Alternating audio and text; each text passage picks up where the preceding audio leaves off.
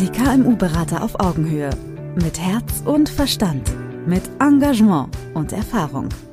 Als Bundesverband freier Berater haben wir uns dem Erfolg kleiner und mittelständischer Unternehmen verschrieben. Viele Herausforderungen brauchen viele Spezialisten. Mit Branchen-Know-how und spezialisiertem Fachwissen bringen wir die Professionalisierung Ihres Unternehmens voran. Treffen Sie hier Ihre Berater, die am besten zu Ihnen und Ihren Herausforderungen passen. Die KMU-Berater auf Augenhöhe. Fachgruppe Unternehmensbewertung. Wir sprechen mittelständisch. Ja, herzlich willkommen in unserer nächsten Folge. Zu Gast heute ist Harald Schier und wir haben ein ganz spannendes Thema, wo immer die Emotionen mega überkochen, nämlich was ist denn der Laden eigentlich wert? die einen wollen es nicht zahlen und die anderen hätten es gerne. Ähm, ja, erstmal herzlich willkommen Harald bei uns heute im Podcast. Vielen Dank, Uli. Ähm, ich springe mal gleich mitten rein. Wo siehst denn du eigentlich beim Unternehmenswert? Was ist denn da? Ich glaube, du hast es Herzblutrendite genannt. Was ist denn da so echt der Triggerpunkt, der die Leute so gerne aneinander bringt? Also äh Ausgangspunkt ist eigentlich, dass äh, die meisten Übergeber mit überhöhten Kaufpreisvorstellungen in die Nachfolge äh, gehen und äh, äh damit im Prinzip auch ihre Altersvorsorge oder als Zubrot zur Altersvorsorge finanzieren wollen. Ja, schon, klar. Ne? Und äh, in dem äh, geforderten Kaufpreis ist häufig so ein gehöriger Anteil Herzblutrendite, denn in dem Unternehmen steckt natürlich viel Arbeit, viel persönlicher Einsatz und das ist ein Stück weit auch äh, verständlich. Herr Klammer hat ja da hunderte, ja, tausende, abertausende Stunden genau. reingesteckt, die hätten wir gerne bezahlt. Und auf der anderen Seite, wo die Emotionen ja hochgehen, zu sagen, ist er dann bekloppt, kann er so viel Geld verlangen? Wie, wie, wie, wie stellt sich denn die Seite dar? Ja, also grundsätzlich muss man ja äh, zwei Dinge beachten bei einer Unternehmensübergabe. Erstmal muss eigentlich die Übergabefähigkeit des Unternehmens geprüft werden und gegebenenfalls optimiert werden. Deshalb sollte man eigentlich nicht äh, damit beginnen, wenn man das Unternehmen übergeben will, sondern durchaus mal äh, fünf spätestens drei Jahre vorher mal überlegen, wie steht mein Unternehmen da und zwar wirtschaftlich, rechtlich und wie sind auch meine persönlichen Verhältnisse dazu. Das äh, muss im Vorfeld deutlich äh, geprüft werden. Und der zweite wesentliche Aspekt ist, dem Nachfolger muss eine Perspektive geboten werden. Das heißt, das Unternehmen muss für ihn wirtschaftlich attraktiv sein. Äh, er muss einen angemessenen Gegenwert für seine Investition erhalten und äh, es muss für ihn auch eine gewisse finanzielle Existenzsicherung sein. Er muss einen angemessenen Unternehmerlohn erwirtschaften und vor allen Dingen muss er auch die Kapitaldienstfähigkeit für den Kaufpreis erwirtschaften können. Muss das ich, sind muss die, sich ja für beide lohnen. Das hört ja, sich ja, ja ziemlich genau. diametral an von genau, den genau. Interessenslagen und jetzt bist du ja Experte dafür. Wie näherst du dich denn diesem, ich sag mal, fairen Wert, nennen wir mal so, ähm, dass beide auf Augenhöhe sagen können, jetzt Handshake, das ist es jetzt, das ist jetzt unser Preis. Wie kommt er denn diesen, aus diesen sehr unterschiedlichen Interessenslagen, wie kommt er denen dem näher? Ja, äh, indem ich dem Unternehmer oder dem Übergeber äh, erstmal anhand einer äh, detaillierten Unternehmensanalyse erkläre, wo jetzt die Knackpunkte im Unternehmen sind. Und es gibt ja bestimmte Verfahren äh, zur Unternehmensbewertung. Geläufig ist das äh, Ertragswertverfahren, da können wir gerne später nochmal mhm. drauf eingehen. Ähm, und äh, da muss man einfach mal äh, berücksichtigen, ähm, wo sind jetzt die Knackpunkte im Unternehmen und ist das Ganze für einen potenziellen Nachfolger überhaupt interessant oder könnte es interessant werden? Zumal wir eigentlich äh, im Augenblick äh, im Nachfolgebereich einen äh, Käufermarkt haben. Das heißt also, okay. ne, die, die äh, die Nachfrage nach Unternehmen ist relativ äh, gering und das Angebot, Angebot ist, riesig. ist, riesig. und viele Unternehmer äh, finden keinen entsprechenden Nachfolger. Und ja, um, angeblich umso, über 200.000, ja. Genau. Und umso mehr muss man eigentlich versuchen, ähm, dass es dem Unternehmer äh, eigentlich äh, auch einen Nutzen bringt, wenn er mein Unternehmen äh, übernimmt guter Ansatz. Also wenn wir sagen, jetzt wären wir Unternehmer und sagen, keine Ahnung, wir wären jetzt Mitte 50 und sagen, komm, mit 60 würde ich gerne die Chance haben, verkaufen zu können. Ob ich dann bis 65 mache oder nicht, ist das eigentlich egal. Aber wenn einer kommt und zahlt ordentlich, dann wäre ich auch bereit, loszulassen. Was wären denn zum Thema, ich nenne es mal als attraktives Asset, also als attraktives ähm, als attraktiver Kauf, wo müsste man denn anfangen, so aus deiner Erfahrung raus? An welchen Hebeln wird man denn drehen?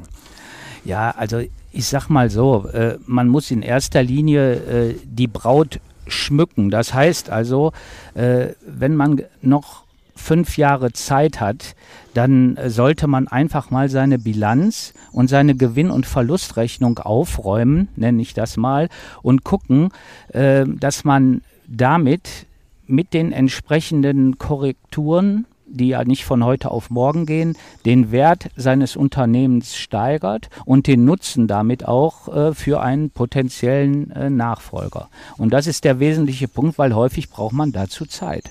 Da braucht man Zeit. Was wären denn so Aufräummaßnahmen? Also zum Beispiel, gern genommen sind ja private Kredite an sich selber, es sind Pensionsrückstellungen, es sind ähm, relativ opulente Autos für Frauen, für Kinder, für genau ähm, für Studium nebenbei noch angestellte genau. Kinder und so Sachen, die ja eigentlich in der klar Familienunternehmen geführt, habe ich früher auch so gemacht. Ich hatte eine atmende Bilanz und ein, eine stetige, ein, At, ein, ein, atmendes Lager und eine konstante Bilanz. Ich muss das ja auch so zugeben.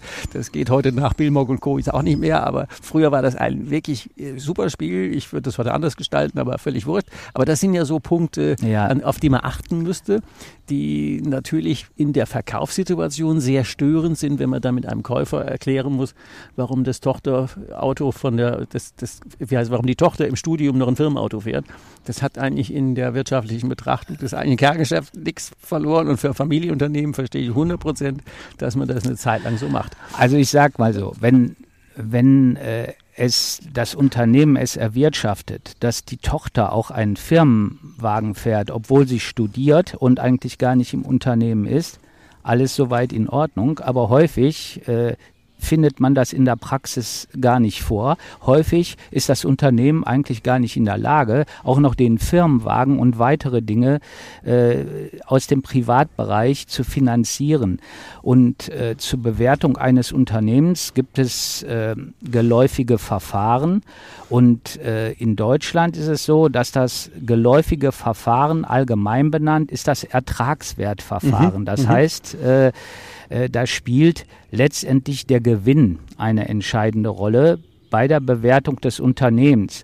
Und es gibt da im Prinzip zwei äh, Aspekte. Zunächst ist äh, eine ausführliche äh, Vergangenheitsanalyse notwendig. Äh, und daraus leitet man schon mal so den, den Nutzen den das Unternehmen gegebenenfalls für einen zukünftigen Nachfolger erbringen kann, letztendlich ab. Und äh, die, aus die, diese Vergangenheitsanalyse ist eigentlich äh, der Grundpfeiler für eine Zukunftsplanung, für den zukünftigen Ertragswert. Und es gibt äh, in Deutschland äh, ein geläufiges äh, Verfahren. Das ist der äh, sogenannte IDW S1. Das ist das äh, Institut für Wirtschaftsprüfer und äh, die haben äh, vor Jahren ein Verfahren entwickelt, wonach man sich eigentlich entlanghangeln sollte. Dieses Verfahren ist aber für kleine und mittlere Unternehmen häufig nicht angebracht. Es ist einfach zu aufgebläht, zu aufwendig, wenn man sich allein an, an diesem Verfahren äh, orientieren würde. Aber der IDW S1 ist nun mal allgemein anerkannt und der ist auch gerichtsfest. Was ja schon mal wichtig ist für Streit mit Finanzamt, für Preise und so. Genau. Das Finanzamt hat dann nochmal ein, ein, ein vereinfachtes Ertragswertverfahren, wonach die auch, äh, vorgehen. Aber es kommt eigentlich auch immer mehr, dass man eigentlich auch, wenn man sich am IDW S1 orientiert hat, dass das auch von der Finanzverwaltung äh, akzeptiert und wird. Wenn man jetzt so einen Spezialisten wie dich dazu holt, der ja gerade auf KMU spezialisiert ist, was sind denn so die nennen wir mal die Aufpreise und Abschläge, die wir dann dem Wert zu oder abrechnet. Worauf muss man als Unternehmer denn da achten oder gefasst sein? Auf den Punkt.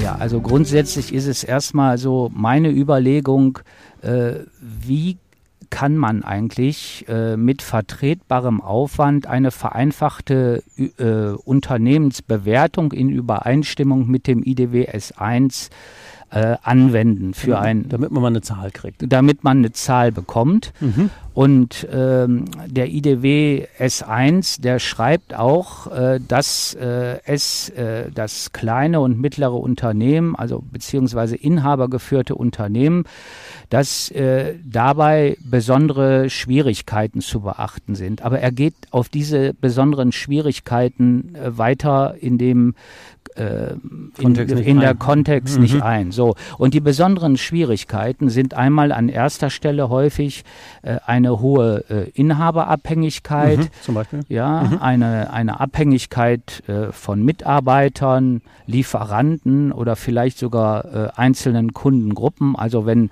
wenn ein Kunde äh, die die Bestellungen dominiert, 60, 70 oder 80 Prozent äh, ausmacht. Mhm. Das ist natürlich ein negatives Kriterium bei der Bewertung eines mhm. Unternehmens. Und natürlich spielt auch die Konkurrenzsituation, äh, das Leistungsangebot des Unternehmens und auch äh, das Geschäftsmodell und die Zukunftsfähigkeit eine ganz gehörige Rolle. Die muss eigentlich auch berücksichtigt werden, äh, wenn man ein Unternehmen entsprechend bewertet. Das sind ja schon ein paar ziemlich heftige, Neuhochdeutsch würde man sagen, Challenges, Herausforderungen, wo man als Unternehmer, der ja das erste Mal in der, in der Regel in der Nachfolgeübergabe Verkäufer-Käufersituation steckt, ähm, da ist, das kann man ja alleine gar nicht handeln eigentlich. Es ist schwierig, weil äh, es, der andere Aspekt ist ja, dass äh, der Nachfolger in der Regel äh, den Kaufpreis auch finanzieren muss. Und Banken und auch die öffentlichen Kreditgeber wie äh, beispielsweise die KfW oder mhm. die NRW Bank und auch die Bürgschaftsbanken, die ja sowas auch nochmal verbürgen, die achten natürlich darauf, ob der Kaufpreis, auf den man sich geeinigt hat, auch angemessen das ist. ist. Realistisch, ja, ja, klar. So, und die finanzieren jetzt keinen überhöhten Kaufpreis, wenn die sehen, äh, der ist aus unserer Sicht eigentlich nicht äh, gegeben. Insofern äh, spielt die Vergangenheits eine, äh, Vergangenheitsanalyse eine entscheidende Rolle, aber auch äh, äh, die Planungsrechnung für die nächsten äh, drei bis fünf Jahre. Das schreibt der IDW S1 vor. Auf ein Wort. Gehen wir da mal kurz rein. Ja, also nehmen ja. wir mal an, denn die erstgenannte äh, Abhängigkeit war ja Abhängigkeit von der Inhaber. Also der hat keine, ich sag's mal auf anderes Deutsch, der hat keine zweite Führungsebene, die, wie ich es eben in meinem Fall erzählt, die, die Ein-Tage-Woche eingeführt und da gab es hm, quasi keine Abhängigkeit. Aber wenn wir die jetzt erkennen, zu sagen, Vertrieb, Innovation, ähm, die, hängt eigentlich alles am Inhaber und wenn der jetzt gehen würde, ähm, ist der Laden ja in meinem Begriff nichts mehr wert. Was machst du jetzt als ähm, beauftragter Experte denn mit einem Unternehmer, der jetzt noch fünf Jahre Zeit hat und wir stellen diese Abhängigkeit fest? Ja, äh, der Unternehmer muss sich dann einfach mal äh, entsprechend zurücknehmen. Wenn alles über den Unternehmer läuft, was häufig äh, schwierig ist, also ja, sehr schwierig. Also es gibt ja äh, so äh, der klassische Fall, ne? mein, der, der Vater ist 75 Jahre alt und sagt dann, ja, mein, mein Sohn ja, der ist 55, aber der ist einfach noch nicht so weit. Ne? Also ich mache einfach noch mal so ein bisschen und bis 80 geht noch. Genau, bis 80 geht noch, vielleicht auch noch zwei Jahre länger. Das ist ja auch schon 60. Ja, ja, genau. Dann, dann zusammen Rente. Nein, äh, letztendlich geht es eigentlich darum, äh, dass der Unternehmer äh, wäre schön, wenn er, das muss auch nicht der Sohn sein, das wird auch immer weniger, dass äh, Familienangehörige das Unternehmen dann äh, übernehmen. Aber wenn vielleicht ein langjähriger Mitarbeiter da äh, tätig ist, das könnte vielleicht auch äh, eine Rolle spielen, wenn der interessiert ist, dass man den einfach da in die ganze Geschichte mit einbezieht. Und äh, das wäre sicherlich ein, ein guter Aspekt. Und dann muss man einfach als Unternehmer loslassen und letztendlich äh, dem Mitarbeiter ähm, mehr übertragen und überlassen, mehr Verantwortung und so etwas muss auch in einem Konzept entsprechend beurteilt werden. Also äh, im Prinzip die Qualifikation des Nachfolgers gehört zwingend äh, in das Konzept mit rein und auch äh, in, in das Thema Unternehmensbewertung. Sonst äh, wird das nicht funktionieren. Und die Banken, die das Ganze finanzieren, die fragen natürlich auch danach. Die ne? gucken dahin. Also ein Freund von mir, der hat so eine nette Mittelstandsholding, der kauft immer mal wieder interessante Mittelständler. Und der sagt, das Erste, was wir hingucken, ist die Ertragslage und das Zweite ist die Abhängigkeit vom Unternehmer. Genau. Und wenn wir die sehen, fallen die aus der Kurve. Genau. Und wenn wir dann in drei oder fünf Jahren nochmal hingucken und da hat nichts geändert, dann schmeißen wir einfach das ganze Ding weg. Und das ist natürlich, glaube ich, eine harte Botschaft für Unternehmer zu sagen, jetzt habe ich hier, das war ja das mit dem Herzblut und der Rendite, jetzt habe ich hier hunderttausende von Stunden Lebenszeit reingestopft und kriege am Ende gar kein Geld, weil ich nicht loslassen kann. Das ist ja schon ein hohes Paradox. Ja, aber das wird häufig nicht so gesehen. Das ist genau. Also eine hohe Inhaberabhängigkeit schmälern ganz gewaltig, ganz gewaltig, den Unternehmenswert, kann sogar dafür, dazu führen, dass das Unternehmen letztendlich gar nicht übergabefähig ist. Da haben wir genug von. Also ja, ich, ich ja, kenne ja. kenn jetzt wieder auch so einen Fahrradgroßhandel, da ist es auch so, ähm, der, der, Inhaber ist zwar ein bekannter Sportler und mittlerweile Anfang 70, ähm, Mitarbeiter würden wollen, aber er lässt nicht los. Also muss man eben loslassen, ist gar nicht so eine einfache Übung. Also man sieht ähm, auch sozusagen, kriegt man alleine eigentlich gar nicht so wirklich hin. Also Unternehmenswert, wir hatten ja am Anfang darüber gesprochen, dass das ja so eine ähm, ja, sehr diametrale Interessenslage ist. Und mal gerade so loslassen ist ohne Begleitung, ohne Coaching, ohne mehrhändige Jonglage auch nicht möglich. Gibt es sonst noch Knackpunkte, die wir einfach mit auf den Weg gehen wollen, hier unseren geneigten Zuhörern, die sich mit der Nachfolge als Käufer, als Verkäufer beschäftigen? Worauf müsstet ihr denn dringend achten? Ja, also in erster Linie natürlich auf die Ertragskraft des Unternehmens. Das ist das Wesen, der wesentliche Aspekt. Aber äh, ich möchte noch mal einen Schritt zurückgehen. Äh, ich nicht, dass der Eindruck entsteht, dass man sich als äh, Berater äh, an seinen Schreibtisch setzt, die ganzen Bilanzen analysiert mhm. äh, und dann in die Planungsrechnung geht und äh, dann den Ertragswert ermittelt. Das ist schon ein längerer Prozess und da ist die Mitarbeit äh, von dem Unternehmer und vielleicht auch von dem einen oder anderen Mitarbeiter in der Führungsebene schon erforderlich. Ne? Essentiell, ja, klar. Ja, also äh, das, das dauert ein bisschen. Es gibt zwar bestimmte Verfahren und Regeln, die äh, abgefragt werden müssen, aber äh, das ist ein Prozess, wo man auch lange Zeit im Unternehmen verbringt und nicht am Schreibtisch sitzt und einfach mal was ausrechnet. Dein Antrieb. Wenn wir mal gerade das Thema ein bisschen wechseln und überlegen, was treibt denn dich eigentlich als Experte an, dich da so in das Feld zu engagieren? Ja, was treibt mich an? Es macht einfach Spaß. Es ist, äh, es macht Spaß, äh, mit dem Unternehmer äh, zu arbeiten, mhm. den vielleicht auch auf die rechte Spur zu bringen, was häufig, wir sagen hier so den, den 75-Jährigen, aber ich mache noch fünf Jahre, äh, häufig ist es sehr schwierig, äh, ihm zu erläutern, dass seine Kauf Verkaufspreisvorstellungen nicht aufgeben, äh, aufgehen werden ähm, und ähm, dass er äh, gewisse Änderungen vornehmen muss, äh, damit sein Unternehmen überhaupt äh, verkaufs- bzw. übergabefähig ist.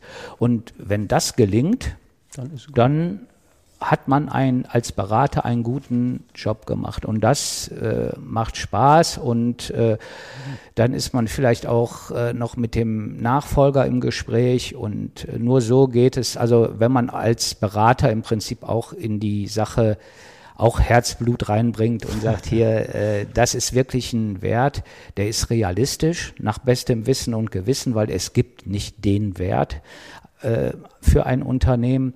Aber wenn man alles begründen kann und detailliert die einzelnen Punkte diskutiert hat und zu dem Ergebnis kommt, äh, dass das jetzt der Wert des Unternehmens ist als Verhandlungsgrundlage zur Preisfindung, dann hat man eigentlich einen guten Job gemacht.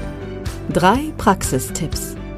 Dann wäre zum Ende der unserer unserer Sequenz wären noch drei Fragen oder drei Tipps, die du ähm, unseren Hörern die sich damit beschäftigen, auf den Weg gehen würde, so als quasi als Resümee oder auch gerne ergänzend? Was würdest du denn unseren geneigten Interessenten mit auf den Weg geben? Also äh, der erste Schritt ist natürlich die, die Übergabefähigkeit, habe ich ja schon einige Male mhm, erwähnt, genau. des Unternehmens rechtzeitig zu prüfen und schauen, wo sind in meinem Unternehmen die Knackpunkte. Das sollte man mindestens fünf Jahre vor der geplanten Übergabe machen, wenn mhm. nicht sogar etwas früher. Äh, der zweite Schritt ist, dass man sich rechtzeitig nach einem Nachfolger umsehen sollte, nach einem potenziellen Nachfolger, weil so ein Prozess äh, dauert dann auch äh, lange. Und äh, ja, der dritte Punkt ist, äh, dass man einfach äh, den nicht einfach ein, ein Verkaufspreis ansetzt, sondern wirklich sich mal Gedanken darüber macht, was ist der realistische Kaufpreis? Und vor allen Dingen sollte man äh, auch äh, schauen, dass man dem, dem Nachfolger eine, eine, ja, wie soll man sagen, mitgestaltet eine Harmonie harmonische Übergabe äh, zu gewährleisten, dass, dass er gut ins Unternehmen findet. Ideal wäre sogar, wenn äh, äh, Nachfolger und äh, Übergeber vielleicht noch so eine überleitende Tätigkeit haben von einem oder vielleicht auch zwei Jahren so maximal, wird häufig in der Praxis genutzt, sehen auch die Finanzierer ganz gerne, mhm. wenn der alte Inhaber dann noch äh, im Hintergrund äh, für Fragen zur Verfügung steht. Also das wären so die wesentlichen Aspekte, die, die ich dabei sehe. Perfekt. Wenn jemand mit dir in Kontakt treten will, habe ich, ähm, werde ich in den sogenannten Show Notes in der Beschreibung zum Podcast werde ich einfach dein KMU-Beraterprofil verlinken und dann finden die Leute ja den Weg zu dir, weil da alles drauf ist. Und dann wissen Super. Die auch, sie wissen die auch, wie du aussiehst und wie ja, dich, ja, genau. wie die dich erreichen. Also von daher, Harald, herzlichen Dank für das spannende Interview zum Thema. Ja, das ist, ich glaube, Unternehmenswert ist echt ein Knackpunkt. Ja, auf jeden Fall. Vielen Dank für, die, für das angenehme Gespräch. Ja, gerne. Brauchen Sie noch mehr Infos? Wollen Sie den persönlichen Kontakt aufnehmen? Den Link zu Ihrem KMU-Berater finden Sie in der Beschreibung und unter www.kmu-berater.de. Wir wünschen Ihnen viele Erfolge, unternehmerisch und menschlich. Die KMU-Berater auf Augenhöhe. Wir sprechen mittelständisch.